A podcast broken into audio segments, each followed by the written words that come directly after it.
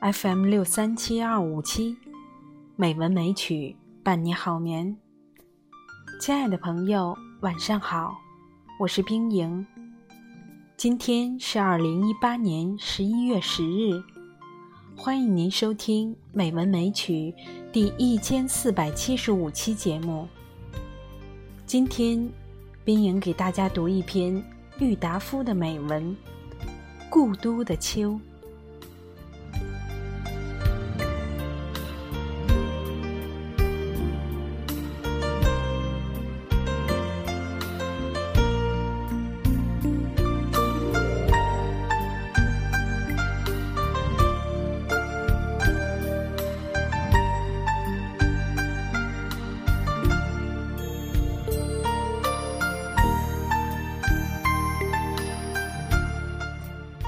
秋天，无论在什么地方的秋天，总是好的。可是啊，北国的秋，却特别来得清，来得静，来得悲凉。我的不远千里，要从杭州赶上青岛，要从青岛赶上北平来的理由，也不过想尝一尝这秋。这故都的秋味，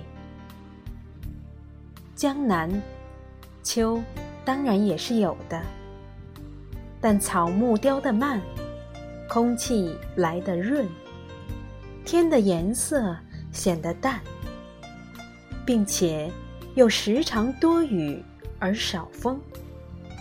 一个人夹在苏州、上海、杭州，或厦门、香港、广州的市民中间。浑浑沌沌的过去，只能感到一点点清凉。秋的味，秋的色，秋的意境与姿态，总是看不饱，尝不透，赏玩不到十足。秋，并不是名花，也并不是美酒，那一种半开半醉的状态。在领略秋的过程上是不合适的。不逢北国之秋，已将近十余年了。在南方，每到了秋天，总要想起陶然亭的芦花，钓鱼台的柳影，西山的重唱，玉泉的夜月，潭柘寺的钟声。在北平。即使不出门去吧，就是在皇城人海之中，租人家一船破屋来住着。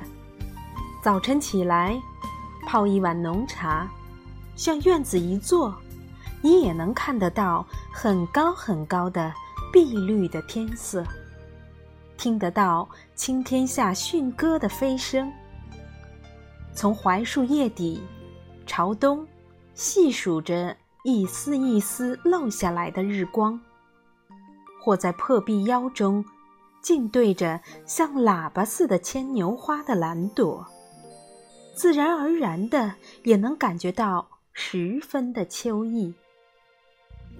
说到牵牛花，我以为以蓝色或白色者为佳，紫黑色次之，淡红色最下，最好。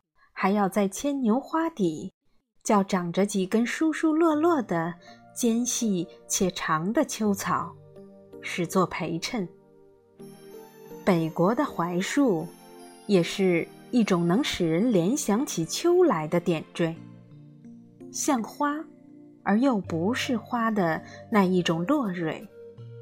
早晨起来会铺得满地，脚踏上去。声音也没有，气味也没有，只能感出一点点极微细、极柔软的触觉。扫街的在树影下一阵扫后，灰土上留下来的一条条扫帚的丝纹，看起来既觉得细腻，又觉得清闲。潜意识下，并且还觉得有点落寞。古人所说的“梧桐一叶而天下之秋”的遥想，大约也就在这些深沉的地方。秋蝉的衰弱的残声，更是北国的特产。因为北平处处全长着树，屋子又低。所以，无论在什么地方，都听得到他们的提倡。在南方，是非要上郊外或山上去，才听得到的。这秋蝉的嘶叫，在北平可和蟋蟀、耗子一样，简直像是家家户户都养在家里的家虫。还有秋雨嘞。北方的秋雨也似乎比南方的下得齐，下得有味，下得像样。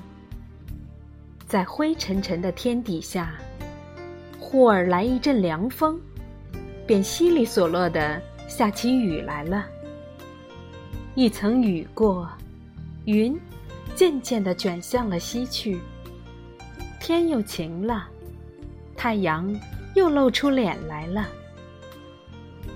住着很厚的青布单衣或夹袄的都市闲人，咬着烟管儿，在雨后的斜桥影里，上桥头树底下去一立。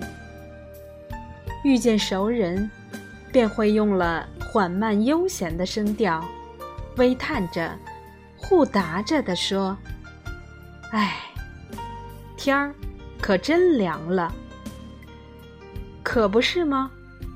一层秋雨，一层凉了。亲爱的朋友，今天就到这里，晚安。